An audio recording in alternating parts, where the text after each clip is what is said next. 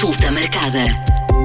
Neste quinto e último dia da Semana Europeia da Saúde Pública, dedicado à temática Construir Sistemas de Saúde Resilientes, ouvimos como a Covid-19 impactou os sistemas de saúde e a sua resiliência. Uma mensagem deixada por Ana Beatriz Nunes, da Associação Nacional dos Médicos de Saúde Pública. Investimentos na força de trabalho em saúde, na melhoria da cobertura e acessibilidade dos cuidados de saúde e na preparação para emergências de saúde pública aumentam a resiliência e a segurança na área da saúde das comunidades e sociedades.